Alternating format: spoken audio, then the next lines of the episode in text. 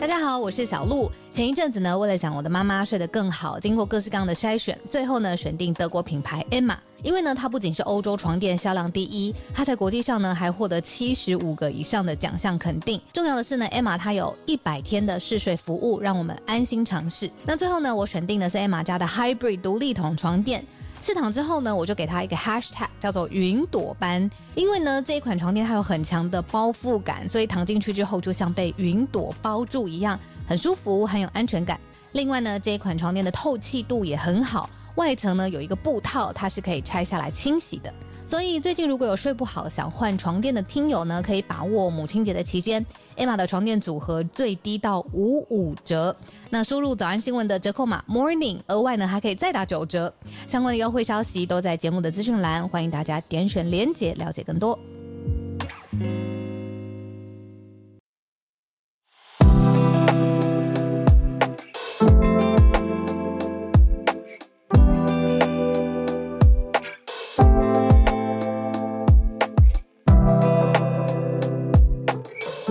大家早安，欢迎收听今天二月十六号星期四的全球串联早安新闻。我是浩尔，跟大家一起度过今天早安新闻的时间。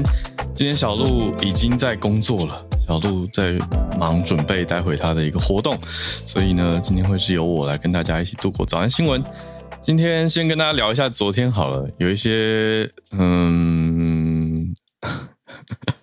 要怎么说呢？昨天去做了一个很有趣的活动。除此之外呢，也刚好看到台视也发了一个消息，所以可以跟大家分享一下。那更有趣的是跟我们节目直接有关，就是呢，有一种这三件事情全部都串在一起的感觉。那就是昨天，昨天我们选的题目大家还记得吧？昨天我们选了一题，欧洲议会通过二零三五年欧盟要全面禁售燃油的新车嘛，就是二零三五年。不会再开放新的 fossil fuels cars 的买卖了。那我昨天刚好就去做了一个车商车业的活动，是保时捷在台湾五周年的发表会，一个记者的发表会发布会，有一些有趣的消息。那我一到现场跟公关在对稿的时候，我我是做翻译啦，然后负责担任呃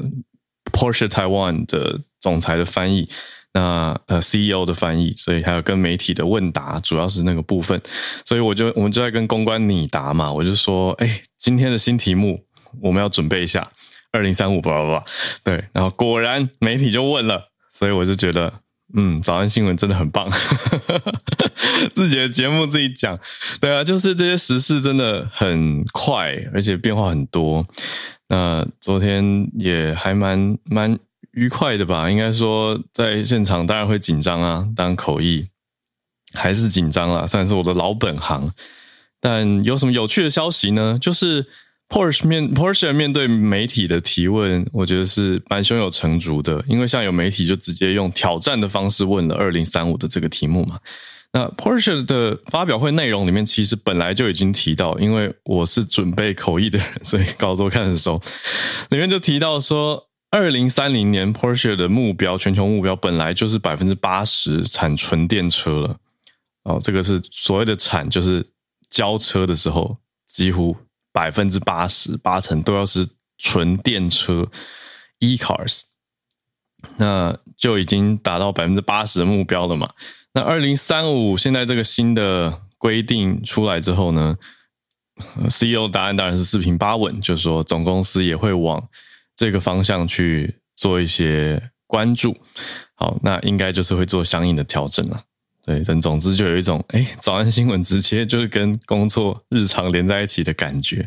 但其实我不是第一个有这样子的感觉的人，已经有一些听友都分别跟我看小鹿分享过，说在听早安新闻的内容，意外的或是也许很自然的成为他们生活的一部分，或者是工作的一部分。那我觉得这些故事，这些。这些经验其实都非常有趣，我也希望大家一定还有很多听友是有发生过，但是没有跟我们分享的，我都欢迎大家告诉我们哦。那我可以找到我们的管道很多嘛？啊，早安新闻的社团，早安新闻的粉丝专业可以收私讯啊，或者是丢给我跟小鹿的各个社群，我相信都会得到回应的，我们都会有机会看到的。好，那呃，那台湾方面有趣的就是呢，在力宝赛车场，呃，保时捷即将要设立第嗯亚洲亚太区哦第一个 driving center 驾驶中心放在台湾哦，放在力宝赛车场。那这个 driving center 也是非常多现场现场很多车业的媒体，我都感觉到他们对车的魂跟热情。因为坦白说，我我我没有那么，你知道，我不是那种就是狂爱车的人，对。可是我身边有一些这样的朋友嘛。那昨天这些媒体朋友就给我我我朋友的这种感觉，对，很很亲切。那他们就是一直问，一直追问，一直 push CEO，所以多讲一点那个体验，那个驾驶中心可以让大家开到什么样的车，然后收费会是多少？可是目前都还没有公开。但总之，赛车道就是可以让，就算你没有听起来啊。呈现的是说要让粉丝也能够参与，也就是你不一定要是车主，如果你爱 Porsche，你想要开开看，你可以付一个费用来体验 Porsche 在赛道上驰骋的快感。好，所以我觉得哦，那亚太设立第一个 媒体也问啊，说啊，那这样是在亚太重心发展市场的一个意义吗？是一个指标吗？但是我觉得 Porsche 真的回答的很安稳，就是不会爆出一个。让大家觉得很惊爆的答案，所以就是四平八稳啦。那这是昨天的一个经验分享。那第二个是什么呢？就是我台视已经公布消息了，今年第九十五届奥斯卡颁奖典礼会是由我浩尔简德浩先生对台视把我本名写出来，呃，公布呃不是公布呃担任同步口译员，那会是在比早安新闻还早的转播，三月十三号的早上。所以我讲这个干嘛呢？就是跟所有听友递一个价单，就是三月十三号礼拜一的早上我不在啦，因为六点半一路从星光大道红毯开始同步口译嘛，那到后面典礼完，我应该我应该大概要九点十点才能离开工作岗位了吧？哦，所以。当天就 不在早安新闻了，那会跟再跟小鹿讨论确认一下，那天早上或者是小鹿在，或者如果他也真的没有办法的话呢，我们就会再跟大家宣布。还有一段时间了，我还在做功课。三月十三号是一个礼拜一，好，那也也会会是跟小图哥哦，就是电影的影展界的大前辈小图哥。哦，我之前以前工作的时候，曾经是一个小咖咖，然后小图哥是大大大大大大大大涂祥文老师，他是那次台北电影节的大老师，然后我是小接待，对，所以现在我努力上来了，继续盯紧的认真。好，总之这是社群上的关注。那嗯，还有一点点的社群时间，跟大家分享一个消息，画风完全的一转，是嗯。这两天应该是昨天，呃，经过证实的一个呃歌坛的消息，歌坛非常知名的的艺人前辈歌手刘文正在美国病逝了。那消息是在昨台台湾时间昨天的时候确认的。呃，刘文正他的病逝的消息也受到了许多的各方的回应跟关注，特别是呃当年特别喜欢他的歌的歌迷。除此之外呢，我也注意到，在中国这边的网友也非常的关注，有上到新浪微博的热搜排行榜上面哦。而且我还因此看到了一句话，呃，一九八零年代的话，叫做“男学刘文正，女学邓丽君”，说是当时中国歌坛的一个风尚啊。所以这个是我比较不熟的。那我看到就哦，原来曾经有这样子的年代啊，啊，八零年代的时候有这样子的说法。因为我小时候是很熟悉邓丽君，对，可是刘文正相对就是有在电视上时不时会听到三月里的小雨啊，风儿轻轻吹啊这些歌曲。嗯，那在当时就一九八零年代，中国是改革开放嘛，那那个时候其实这些歌也都已经影响到非常广大的听。嗯，可以说是收听者了。嗯，所以有这样子的一个缅怀的情怀出现。好，那就跟大家一起缅怀一下一九五二年到二零二二年刘文正先生。他呃，我们的今天的 live 录录音的结尾会由他的歌来收播。好，那我们准备来进今天的新闻盘点了。今天的新闻盘点四则，有两则是中国这边的消息，呃，第三、第四则相对轻松一些，呃，也牵涉到你说时尚品牌，还有也许是生活时尚、生活风尚的一种选择，还有特斯拉。我们就先从前两题来讲起哦。前两题相对严肃一点，好，第一题是接续，可以说是接续吗？或者继之前的中国白纸运动之后，这几天出现了一个新的运动名词，是一些媒体所取的，叫做“白发运动”。我觉得是一个很无奈的事情，为什么呢？因为白发指的就是乐龄高年龄的族群，却必须要上街抗议。所以我才说无奈啊！这个所谓白发运动，指的是特别在武汉地区啊。除此之外，还有大连，呃，稍待我确认一下。好，主要是武汉地区，好，武汉还有大连市街头这两个地方的高龄民众的抗议。好，这两个地方出现了什么样的抗议？是针对在现在清零政策之后的中国，有上百位。数百位中国的退休人士，所以是白发，已经到白发了。当然，你说现在有些人退休相对年轻，但总之，呃，我们看到的抗议者也当然不是全部都是白发，可是很明显的一片白是主体，所以才受到了媒体这样子的一个封号。那主要的抗议地点有在武汉市中心的一个中山公园的围栏外面抗议。嗯，我觉得这个抗议跟之前的白纸运动相比起来，这些抗议者，这些白发的抗议者，嗯，相对对媒体更有距离感一点点，而且比较没有接受外媒的采访，说是因为安全的考量，呃，就是还是要多小心一点点这样子的感受啦，这样呈现出来。好，那现在这样子抗议到底是在抗议什么事情呢？主要抗议的是说，当局既然减少了医疗的福利，那讲的很极端，因为他们会上街头是一个非常有感跟非常激动的事情，认为是说政府好像想要把老人直接逼死来减轻政府的负担。他们的感觉是说，退休人员每个月的个人医疗保险从每个月两百六十元，应该是人民币啦，啊，减少到八十三元。哦，这是一个很大的减幅嘛，硬生生砍了快要两百人民币每个月这样子的费用。那上一个礼拜在武汉就已经开始有一系列的一些抗议活动出现了。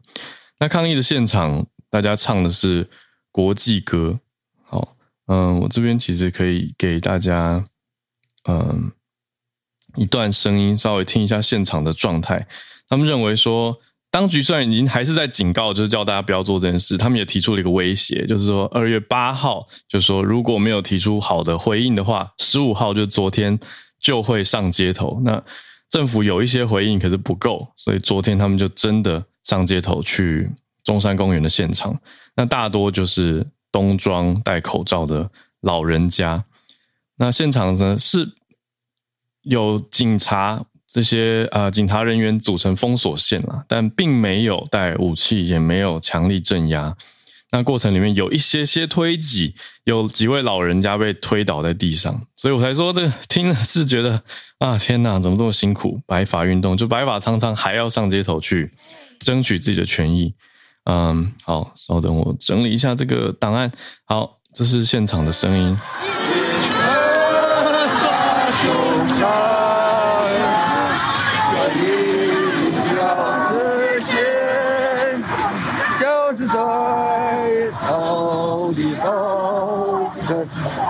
起来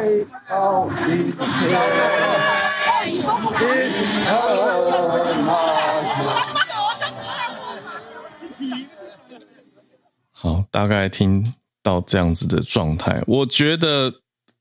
其实唱的声音、歌声没有很团结，就是有点有气无力的，蛮辛苦的感觉。那政府相对也没有用很高压的方式镇压，可是是有安排远景在现场准备的。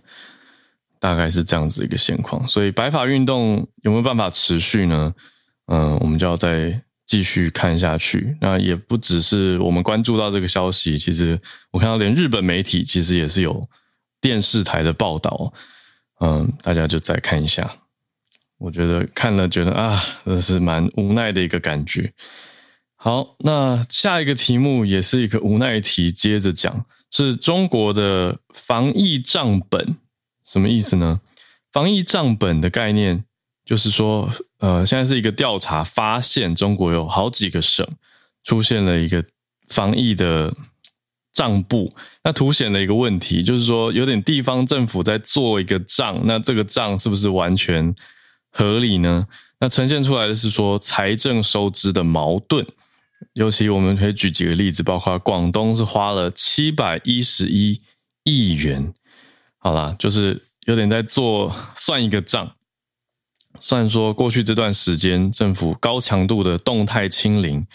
是由谁来付费呢？当然是政府买单啊。那好几个省份公布了去年的财政支出的状态，那呈现出来的是花了哪些钱呢？包括核酸，就是做检测的费用。还有大白这些，你说防护人员、医护人员的工资，除此之外，方舱的建造费用非常非常的多。所以经过这么多轮的疫情冲击，举一个例子，广东呢可以说是最高的哦，那花了七百一十一点三九亿元。那去年广东一般的公共预算是多少呢？一般支出是一八七六九亿。好，所以防疫刚刚的七百一十一占了大概百分之三点八，啊，是年度总预算的很大一个部分。那北京的防疫预算也花了三百亿元，哦，占总支出的百分之四点二，这相对都蛮高的。那上海呢？上海比例上很高哦，比例虽然金额算起来是。呃，上海市有公布一百六十七亿，那占上海市支出的百分之五点六，所以以占比来说是高于广东省跟北京的。好，不过它只公布了市北呃上海市，因为上海更大嘛，上海整个外围更广，所以不太确定详情的状态。但总之大概可以归纳出一些情况，就是说大概都是花了。嗯，财政预算的百分之二到百分之六之间，呈现出来的是这样子的一个高支出，但是因应政府政策嘛，所以这是一定要支出的。但是有一个很大的矛盾点，就是在之前安排预算的时候，有没有把这些东西估进去呢？有没有规划进去呢？嗯，大多是没有，所以这样子的防疫支出。就会挤压嘛，会有排挤效应，挤压到本来其他的公共预算的应用，所以地方政府的财政相对是比较吃紧的。好，这是目前看到呃疫情后再回顾中国地方政府的状态，那也一相对应的会影响到接下来政府的一些政策跟布局。好，这是我们今天整理到的前两个关于中国的题目。那今天第三个题目相对就比较轻松一些，是今天现场 live 的开播歌，嗯，Pharrell Williams 啊，Pharrell Williams 是中文翻成菲瑞威廉斯，他是一个很有名的嘻哈歌手嘛，他受到 LV Louis Vuitton 的邀请，也就是那个名牌 Louis Vuitton 的邀请呢，来担任一个职位哦。他会成为男装部门的创意总监，哎，这是什么操作跟什么做法呢？会不会是一个很不错的名人操作方法？就是不要再找代言人了，而直接请一个名人来成为我们品牌的一个员工，这样子的感觉。对啊，他是创意总监，那那这这是一个职位，对不对？他他任职这个职位，可是你说以歌手为主业的人，真的有需要这个工作吗？我会觉得没有啊，我会觉得，嗯，这个看起来非常像是一个很大的 publicity stunt 啊，就是一个公关的大秀，让大家看到说，哇哦，就是 LV 请他那个，就是一个话题嘛。那之后你看，我也是忍不住播了他的歌，对不对？对，所以就是看到他的时候就想说，哦，他不是在 LV 上班吗？之类，就 Fair Williams。总之就是借由一个名人已经很大的一个光环，再加上品牌本身也非常的知名，所以这个消息也很容易扩大。被更多人知道，我觉得哇，就是这样子的一个感觉啦。那 LV 就是提出了这项任命令啊，就说呃，公司非常开心的迎接菲瑞威廉斯出任男装部门的创意总监。那这个人是即日生效。这个创意总监并但这个创意总监并不是临时创立的新职位，是本来就有这个职位。那前一位在任者呢，是一转眼已经在两年前，二零二一年的年底离癌过世了。所以现在 Phil Williams 是呃任职了这个悬了一年多，快要两还没有到快要两年，一年多的缺了。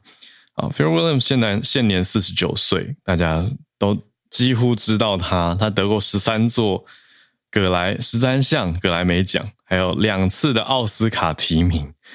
所以他在影音影艺界是非常非常知名、非常资深的。那多年来也都常常出席到时装秀，而且是坐在前排，所以 LV 邀请他来做创意总监。那主要的工作是什么呢？我觉得这个说起来也非常合理，就是了，就是要试着去触及更年轻的。族群，因为 Phil Williams，我觉得他的乐迷是嗯横跨不同年龄世代的嘛。那在年轻一辈也都几乎知道他，虽然也许不是年轻一辈最最最当红、最热门的偶像，可是 LV 会聘请他、邀请他，一定是考量了跨世代要能够有一定的共鸣嘛。哦，这个也让我想到啊，我先把这个讲完，就是呢。希望可以吸引穿着街头服饰的年轻受众也来关注 LV，而且等于它的相关族群会切到什么呢？Hip Hop 哦，我们做过的专题嘻哈文化。除此之外呢，还有滑板呐，呃，这其实都是在嘻哈文化当中的一部分了。那你说街头艺术、涂鸦艺术，这都算是嘻哈的相关艺术延伸哦。所以这会是一个 LV 其中一个切角方向。那呃呃，Pharrell Williams 他已经跟非常多不同的品牌合作过，我这边就不一一的讲出来。好，但是我刚说让我想到的是什么呢？就是昨天的媒体也有问到呃保时捷一个很有趣的问题，因为保时捷在台湾五周年，可是其实全球已经七十五周年了，所以保时捷台湾是保时捷在全球非常年轻、非常新的一个子公司分公司。嗯，表现也蛮亮眼的哦。就保时捷台湾以前总代理是范德嘛，好，那现在变成保时捷自己来做，他跟经销商合作，那创造了更好的业绩。但记者就问到说，以你们来这边创立公司的五年观察，受众族群有什么变化？那保时捷的答案很明确，就是年轻化，呃，更多年轻族群关注到保时捷了。或是成为车主，或甚至成为跨世代的车主，就是家里爸妈就是保时捷车主，然后哎，小孩也是保时捷哈，那种两代的，所以我觉得很有趣啊，就呈现出各个品牌都要做好预备，避免品牌老化，对不对？我们讲正面的话就是年轻嘛，啊，介绍年轻族群、年轻受众。可是另外一个角度看，就是避免品牌的老化，要时不时的更新，而且调整自己品牌的市场中的呈现方式。又要能够去呼应各个不同的族群，好，所以接续着这一题呢，接到我们今天最后一个题目，就是白宫，呃，可以说是白宫去游说达成的一个结果。大家知道，讲到刚我刚刚开场的时候，不是有提到纯电车或电动车吗？也接应了昨天我们讲欧欧洲议会二零三五的这个决议，都是在讲电车、电车、电车。好，错，我们讲纯电车可能更清楚一点。那白宫去说服了谁呢？讲到电动车最大龙头，还是会想到 Tesla。白宫就去说服了 Tesla，说：“哎，你在美国可不可以把你的充电站、充电座给其他品牌的电动车使用呢？”Tesla 同意了。好，根据法新社的报道，还有白宫的简报，Tesla。答应说，在二零二四年底前，也就是明年底前，在全美国要提供至少七千五百座的充电座，让其他厂牌的电动车都可以使用。简报里面，这是白宫公布的简报，还提到了说，白宫现在在努力谈什么呢？就是二零三零年结束之前，新增五十万座的充电座，嗯，要让其他品牌来。来，呃，这是这是分开的哦。就白宫讲说，美国整体，所以白宫它当然不是只是针对 Tesla 去做这个案子，而是在布局呃，所谓新能源未来吗？可以这样讲吗？就是如果接下来燃油车真的要被淘汰了，就真的像欧盟一样走在那么的前面，美国会不会跟进呢？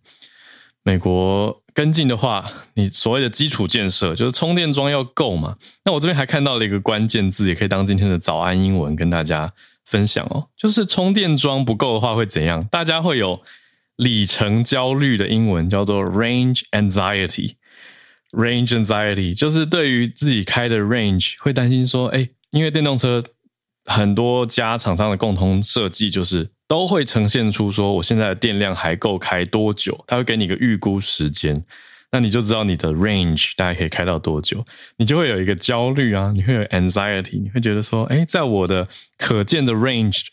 我的驾驶范围内，如果充电站相对稀少，或是担心我的车假假设用了一段时间，或者电池不不不那么效能那么好的话，会不会电池掉的很快？会不会找不到地方充电？会不会就卡在一个荒郊野外？这是大家内心可以想象很恐怖的剧情跟画面。所以这种情况叫做里程焦虑 （range anxiety）。那美国就在规划这样子的布局哦，所以用国家高等级白宫的角度。去谈这样子的事情，告诉了大家。但有意思的是，说白宫过去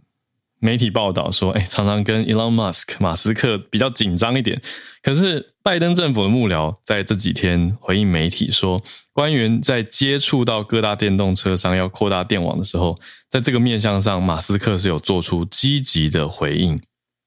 那这是一个我觉得要拓展整个市场很重要的一块嘛，就是你要把所谓基础建设。建起来。那换一个角度，特斯拉已经布局电网这么久，花了这么多钱，现在终于要来尝一点甜头了吧？可以这样说吗？就是可以成为市场第一大龙头，然后呃，提供。哦，提供这样子的感觉，就是哦，我提供你们哦，我我答应让你们用哦，哦，这样的姿态非常积极的对政府做出了回应，就是可以啊，我们的充电座可以让大家用，啊，这样子的感觉。那减少大家里程焦虑的话，有机会让更多人愿意接受电动车吧。好，这是我我看这座我看这则新闻的想法。好，那做一个小小的结尾呢，我也分享一下昨天跟一个车业的朋友聊了二零三五这件事，他的回应我觉得很有趣，因为我就那个车业朋友就是我说那种极度热爱车的人，那他对于这个消息的回应反而是有一点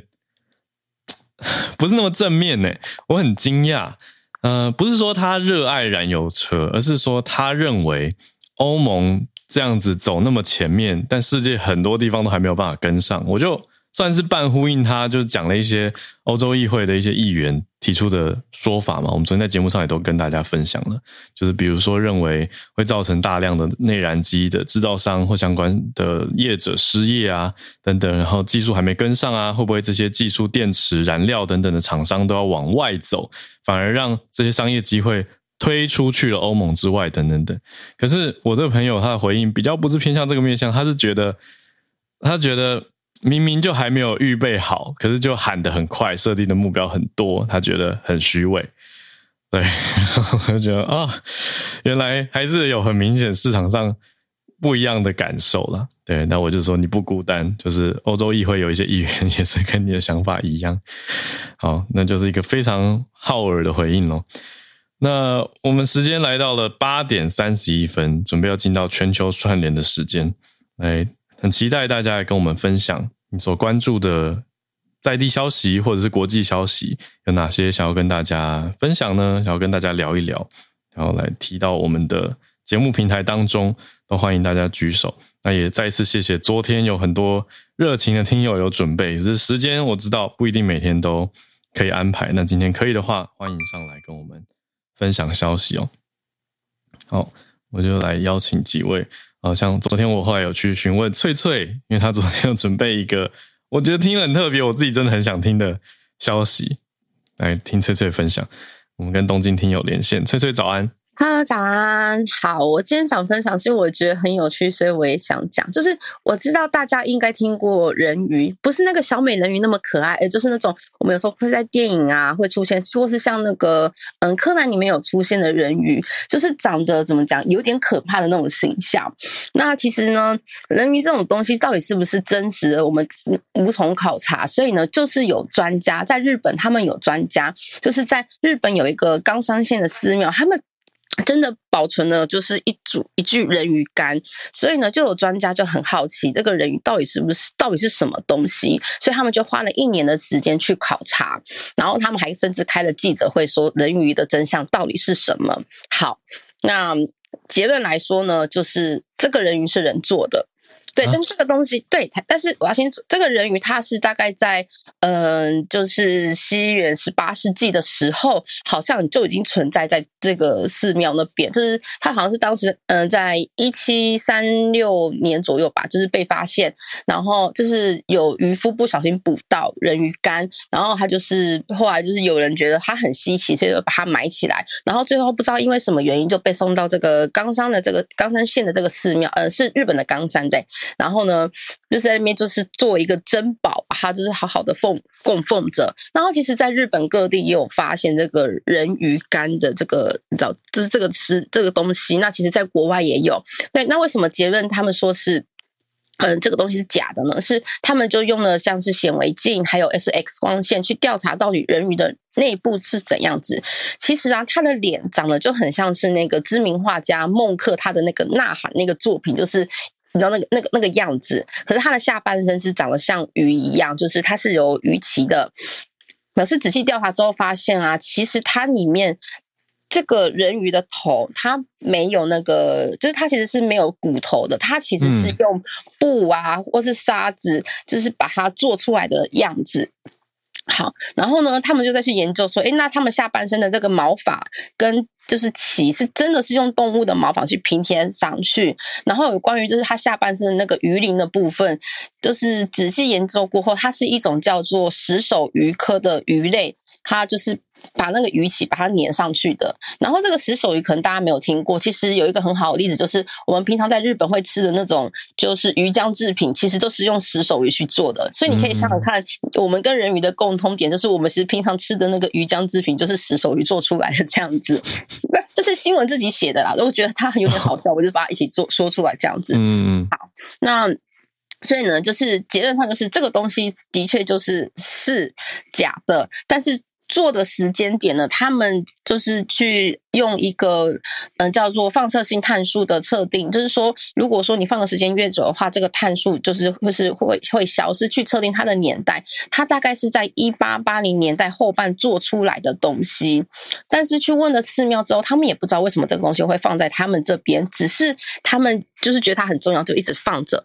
那就是实际上呢，他们有再去问，就是一些有关于民俗学的专家，说为什么人鱼的人鱼干这个人鱼像会被被做出来？原因可能是因为啊，从江户后期到明治时代啊，人鱼像这种，知道就是非常有趣、珍奇的东西。嗯，在当时人觉得说，如果我看到这种珍奇的东西的话，我可以获得幸运，所以在那个时间就会开始有人去制作这一种，就是做出假的东西，然后放在一个那种小房间里面供大家观看，然后就是收取费用这样子。对，好，那现在虽然说这嗯这个谜题解开了，那大家就是记者又问说，虽然说嗯就是专家团队你们打破大家的怎么讲幻想跟浪漫，但是你们为什么想要做这这件事情？其实专家也很直白，因为他觉得他小时候就看了很多的，不管是电影啊动画都会出现人鱼，然后现在可是却没有，而且实际上在世界各地或者是说在日本也有出现过，但是却没有人调查，所以他就是基于好奇心，就是去做了这个调。查这样子，嗯，但是其实呢。他们原本还想要再更深入调查，说到底是谁做的，那后起因是什么？其实很可惜的是，寺庙那边觉得就是他们不想要再调查下去，因为毕竟这是他们的，就是对他们已经是很重要的一个珍宝，对，所以他们就是收回来，然后就是把它放在寺庙里面，也不公开。然后大家就会想说，哎，那这个东西是假的，为什么寺庙你还要继续保存？那他们给了一个我觉得很帅气的答案，他说，虽然说这个东西的确它是假的，可是其实就是。他就跟佛像一样，就是他们已经经过很多人的就是膜拜，就是大家把感情你把它放在这个东西上面，所以其实它跟我们讲佛像是有点类似的道理，就是他已经积了一个思念在那边，所以他们觉得他们想要把这个东西继续守护下去，继续传承下去，因为它已经有也是两三百年的历史这样子。好，以上就是其实在呃日本各地出现的人鱼干，或是有的时候在呃国外有出现的人鱼干，其实听说都是从日本就是做之后送出去卖出去的，对，呃秘密。好，好特别哦。谢谢翠翠揭开了一些人鱼的秘密，从日本媒体的报道跟我们分享。好，还是觉得很奇妙哎，而且我觉得就看大家怎么想，因为相信的人一定会觉得只是还没有出现。对，可是那那那就会觉得呃，科学派可能会想要再深入一下追责这个消息的这些调查的详细内幕等等等。那到底有没有人鱼？我觉得。大家的想象中可以有啊，就像半人马一样嘛。好，那很有趣的一个消息，人鱼的秘密。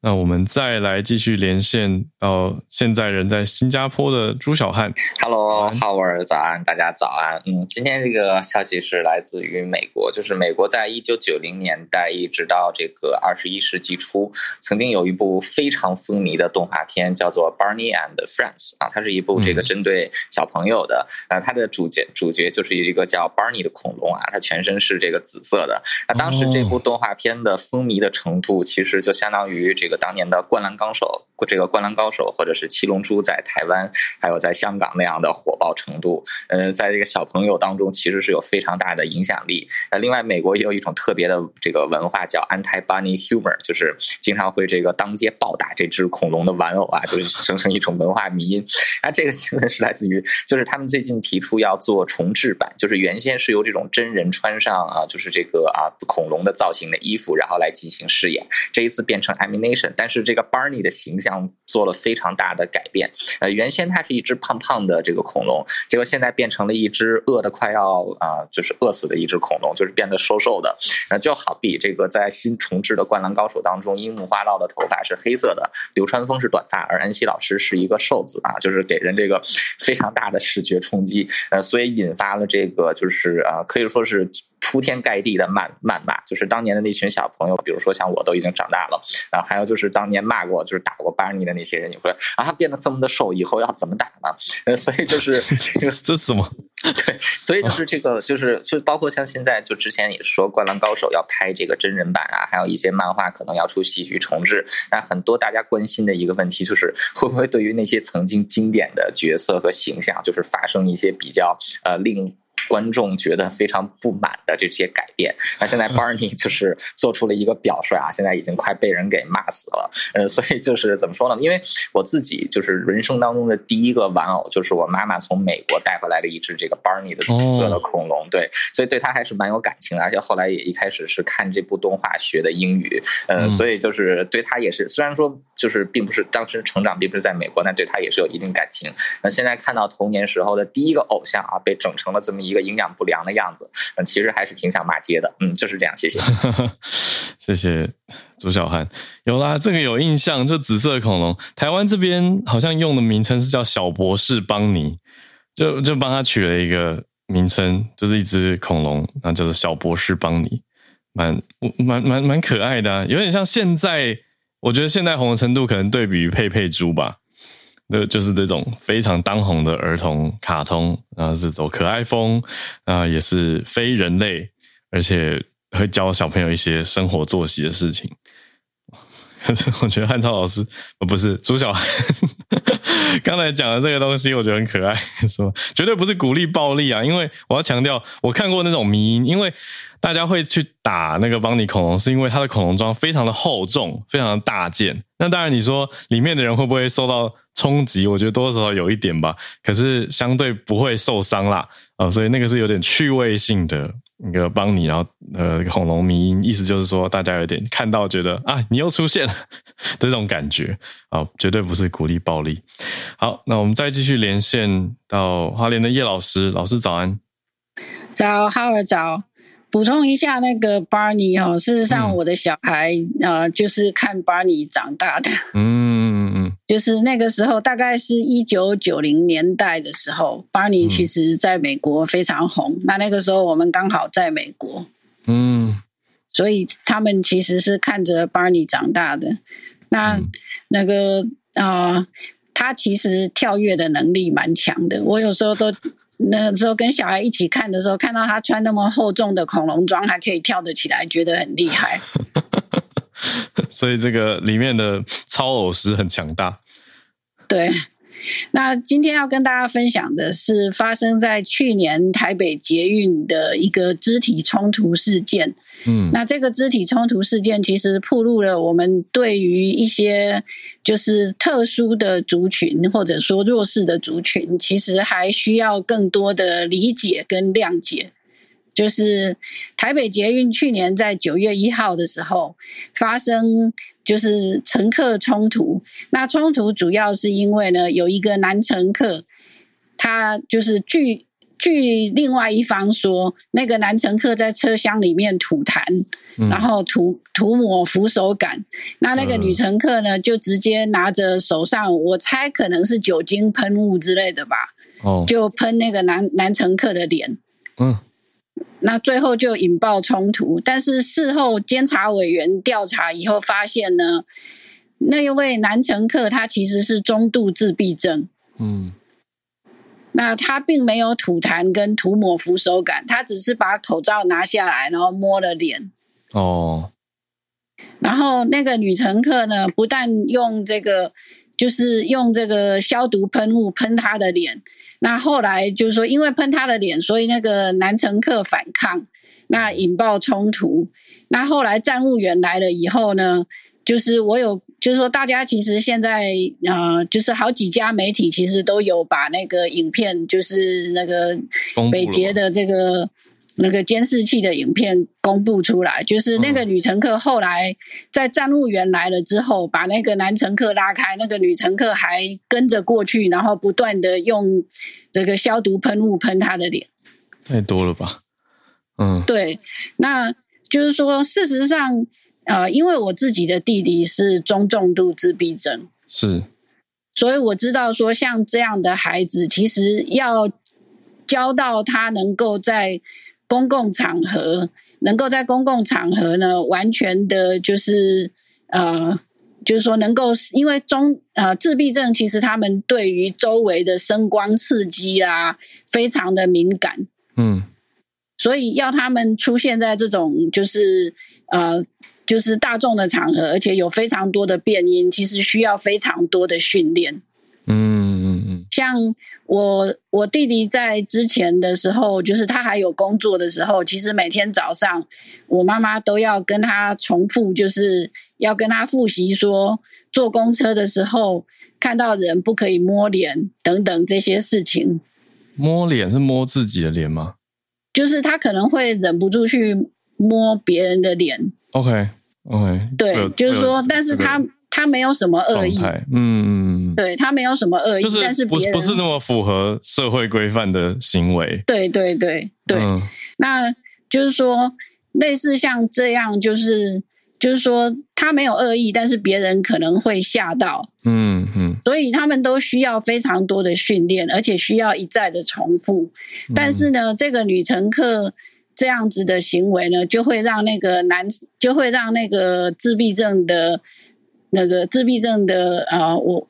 我其实应该说自闭症的男性啊，不应该说患者，因为事实上，那个、尤其是轻度自闭症，像所谓的雅斯伯格症，他们其实不喜欢人家称呼他们为患者，因为他们嗯。觉得他们是正常的。嗯嗯嗯。对那像这种，就是说会让那位自闭症的男性呢，整个就是说退缩回去他原来的状态，嗯，他会没有办法再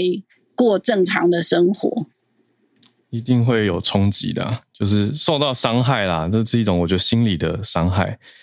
对，嗯。那事实上，在多年前，在北捷也曾经发生过，说有一个自闭症的男性，就是他在搭捷运的时候，不断的拿着一个计算机在啪啪啪啪啪在打计算机，但是他就是说他只是在按那个计算机的按键，那并没有干扰到别人，但是却也引起乘客的注意，然后最后就是引爆冲突。哦，那我觉得说，就是过去这么多年，但是还是就是说，去年还是发生这样的事情，而且站务员从头到尾没有制止那个女乘客的行为，就是尤其是最后，就是站务员已经把那个男乘客带离开捷运，然后那个女乘客还跟着，然后一路拿着这个消毒喷雾喷他的脸。嗯嗯嗯，我觉得这个真的是，我觉得这个北捷有这个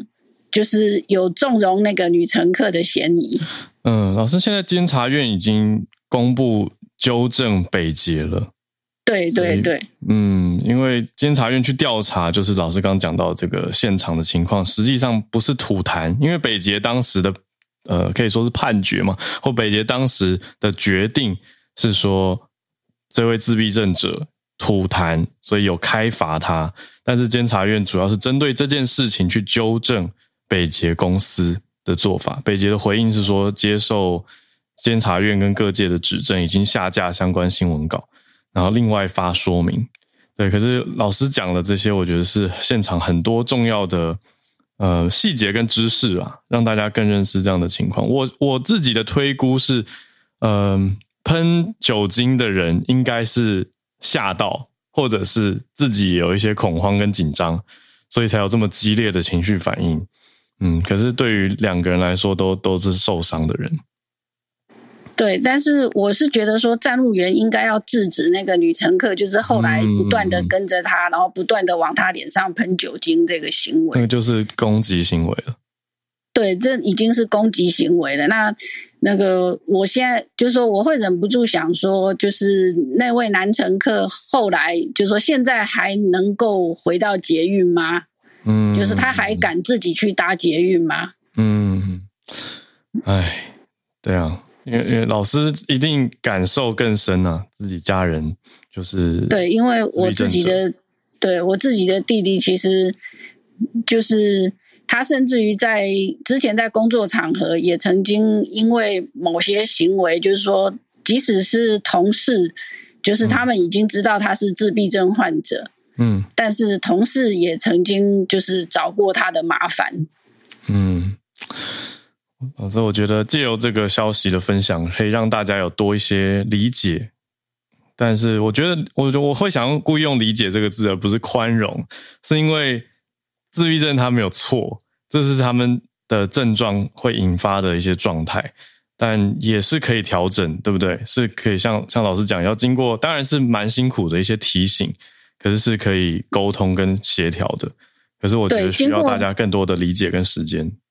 对，经过反复的训练是可以的。嗯，对我意思是说，因为有的人一定也会反过来嘛，就是说，那是不是会无限上纲啊？等等等。但是我觉得不是这样讲的，而是大家互相理解跟协调讨论。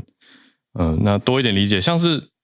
嗯，老师刚提到那个案例，打算盘、打计算机这件事情，我觉得反映的反而是社会的一种焦虑吧。就是有一些人太紧张了，他可能会担心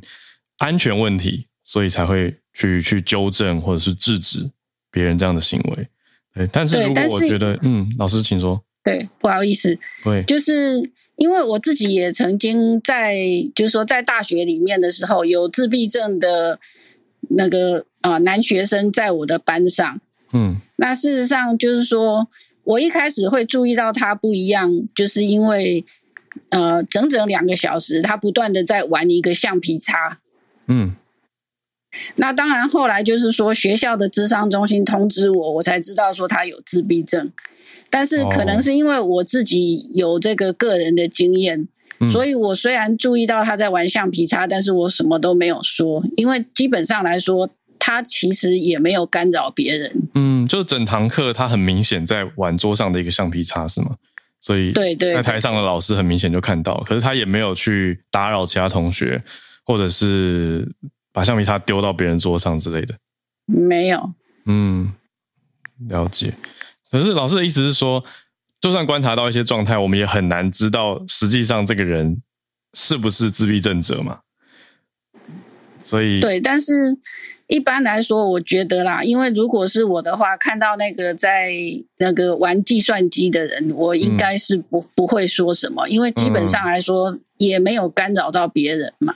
懂意思，就是心里面可能会想说，哎，就很明显他异于常人，可是他有没有打扰别人或是攻击到别人？没有的话，应该是可接受范围。对，嗯，对我也我也觉得，对啊，为什么要去爆发冲突呢？好，对不起，我我不是当事人，我没有坐在那节车厢里面，所以我不知道。也许是一个妈妈带着小孩会担心安危之类的，但是我在想的是，那那如果担心的人是不是可以移到其他车厢？就是不见得要去当面跟他说，哎，你可不可以不要一张计算机啊？就是我在想这题要怎么解啦，就是这种应对方式。嗯嗯，对，所以大家我觉得都多一些理解是好的开始。谢谢老师来跟我们分享这个消息，谢谢。好，谢谢。那我们再继续来连线，对，因为刚刚那个事件已经算是监察院做了一个纠正，那北捷已经做出回应了。那我们再连线到每日趣闻，芭比，芭比今天的选题不知道是什么，芭比早安，早安好了，因为今天前面两则刚好是人鱼跟小朋友的卡通。然后我先穿插一下，我今天想要就是分享儿童有关的新闻。可是因为刚刚浩有提到佩佩猪，我就想到一件，就是好像有一个影片吧，就是妈妈想要叫女儿，然后就是赶快吃饭这样子。然后那一天的呃餐点就是有猪肉，那女儿就问妈妈说：“这个是什么？”然后他妈妈就的剧情吗？不是不是是真的，对对对，是日常生活剧情，说不合理。然后他妈妈就回答他说：“那个盘子里的是佩佩猪。”然后女儿就大哭了，因为这个妈妈是故意的吧？我觉得妈妈是故意，她对对对，他可能以为说：“哦，你听到你最喜欢的卡通人物在盘子里，应该会赶快吃。”殊不知就把女儿惹哭了。这样。然后今天这则是呃关于联合国儿童基金会他们同整有关。儿童福利的项目之后做的综合排名，他们最后得出了五个最适合在那里定居养育小孩的国家。哦，可是可是因为这个是先设定了经济是最重要的因素，所以上榜的国家都是平均收入比较高的。那他们评比的项目就是有儿童身心健康啊、教育质量等等这一些。嗯，那其中一个上榜的就是日本，在二零二二年最新出炉的儿童成长环境研究数据当中。那边因为呃水源跟空气很干净，然后儿童的肥胖率啊、死亡率都相对很低，加上交通安全，就让日本在这个类别上面排名了第二。那很有感的是，大家应该都会觉得跟台湾很不一样的地方是在日剧里面，你常常看见那种可能大概六七岁的小朋友，他就自己走路或自己搭车上下课的。对，他们实际上真的也是这样，就是不是演戏而已。就他们就觉得说，家长的放心程度直接等于交通的安全系数，而且日本他提供了在职的父母亲都有大概一年的带薪育儿假，然后会特别鼓励爸爸就是一起休假带小孩这样。但是这篇文章里面提到说，可能有些人会觉得说，日本人就对自己很挑剔，或者是说，呃，自杀率很高。觉得他们的情绪其实相对算是悲观的这样，但是作者认为说这个是当地文化的关系，就是他们有一种习惯性的谦虚，跟台湾 很爱说不好意思一样，就问路也要先不好意思，对，嗯嗯，然后这个我就有问了我的一个就是。一个朋友，就是他在他在日本，他就直接举了个例子跟我分享。他说他称赞过一个日本的同事很优秀，就是很积极努力的在工作啊，争取机会。嗯，然后结果他的朋友就回答他说：“你可以想象一下那个口吻，就说耶耶耶耶。”他说：“你比较优秀，我不应该这样子赚钱，就是这种疲于奔命，要像你一样，就是随遇而安，懂得享受人生。”对，转过来称赞称赞，没错没错，他就是他最后讲说：“我应该要像你看。”看齐，我觉得就也是完美体现的说话的艺术啊，就是他们会用很反而讲出一篇文章来称赞你这样子。嗯，对，那这个是我实际的，就是我朋友跟我回答的一个小例子，跟大家分享。然后，嗯，另外一个就是国内呢，有百分之九十十五岁的儿童都对总体生活感到满意的荷兰。这是第几名？刚刚日本是第二名而已。它其实它是一个综合排名。那这个项目的话是，呃，有一个荷兰生活，呃，在荷兰生活十三年，有三个小孩的波兰妈妈，她呃，荷兰的福利制，她就觉得说，荷兰的福利制度就是给父母很大的支持。嗯，那她呃，她提出说，至少他们会有十六周的全薪的全额薪资的产假。然后最多六周的带薪陪产假，然后还规定可以留职停薪到小孩八岁，然后这些就让他们的教育方式很变得比较特别。它里面也举了个例子，就是我们会教育小孩，就是理解跟包容每个人的不同。刚刚大家有提到，那荷兰它有一句谚语，它的含义是说，呃，白话文嘛，因为它是一个很短的句子。他说：“你如果做一个大家口中的正常人，那你真的很疯狂。” 就是他会反过来鼓励大家要有创意一点。对你就是你就是一个这么独特的人，你就不需要做到大家口中都觉得说哦，你这样才是正常。不要积极的跟大家一样。没错，那这些分享他收录在有一本书叫做《拥抱荷兰无所事事的艺术》。嗯，有兴趣的朋友可以搜寻 BBC 放在旅游专栏报道，或是这本书籍。嗯，以上跟大家分享。谢谢芭比的分享。我可以回应你刚刚讲到日本的那个点，因为刚好昨天日文课。然后呢，我们在教到称赞跟回应。呃，日文，我的日文老师是日本人嘛，他就跟我讲一个非常有趣的观察点，他就说称，他就在直接教学中说，别人称赞你的时候不可以说谢谢。然后我就说为什么不行？然后老师就说他刚来台湾的时候最震撼的就是他只要称赞别人，然后别人都会说谢谢。他说你们台湾人很奇怪耶，你们都会接受别人的赞美。我说你们日本人才奇怪吧。他说：“他说他们都要说耶耶，然后没有没有没有，然后就说什么我自己很差，就是都要先讲自己不好，然后对方才是最好的。可是后来最后我跟老师僵持不下的时候，旁边有个同学看不下去了，旁边同学就说为什么不能说谢谢，然后回对方说，比如说人家说啊你好漂亮哦，你可以说谢谢你更漂亮。”等于就是两边都 win win 啊，我就觉得，嗯，这个同学蛮有智慧的。但但老师没有，我是半开玩笑啊，老师并没有强制所有同学都不能说谢谢，而是老师想要强调的点是在日本的语言跟文化里面，我觉得它是绑在一起的哈，就是有一个很大的自谦 甚至自贬哦，我觉得有这样的呈呈现方式，当然不是内心真的这样的想法，可是语言的应对上会先否定自己。来洋溢其他人，啊，这个是呼应芭比刚刚讲到的，真是很真实啊！昨天我跟日文老师的小讨论，啊，也作为今天的一个结尾，谢谢翠翠、还有朱小汉、叶老师跟芭比来丰富我们今天礼拜四的串联时间。明天礼拜五会继续跟大家在一起。那至于礼拜六呢，我今天就先讲。礼拜六我知道有些朋友要补班。呃，但我也我也我也要补班，所以没办法跟大家在一起哦。我礼拜六要去跑一个婚礼，再去一个演讲，所以也是蛮忙的，跟大家一起补班啦。那一早就不在了，所以呢，我们礼拜六早安新闻应该是休息的哦，不是应该是就是休息的。好，所以明但是明天礼拜五一样跟大家在一起，所以我们明天见啦。嗯，明天早上八点继续准时串联，大家拜拜。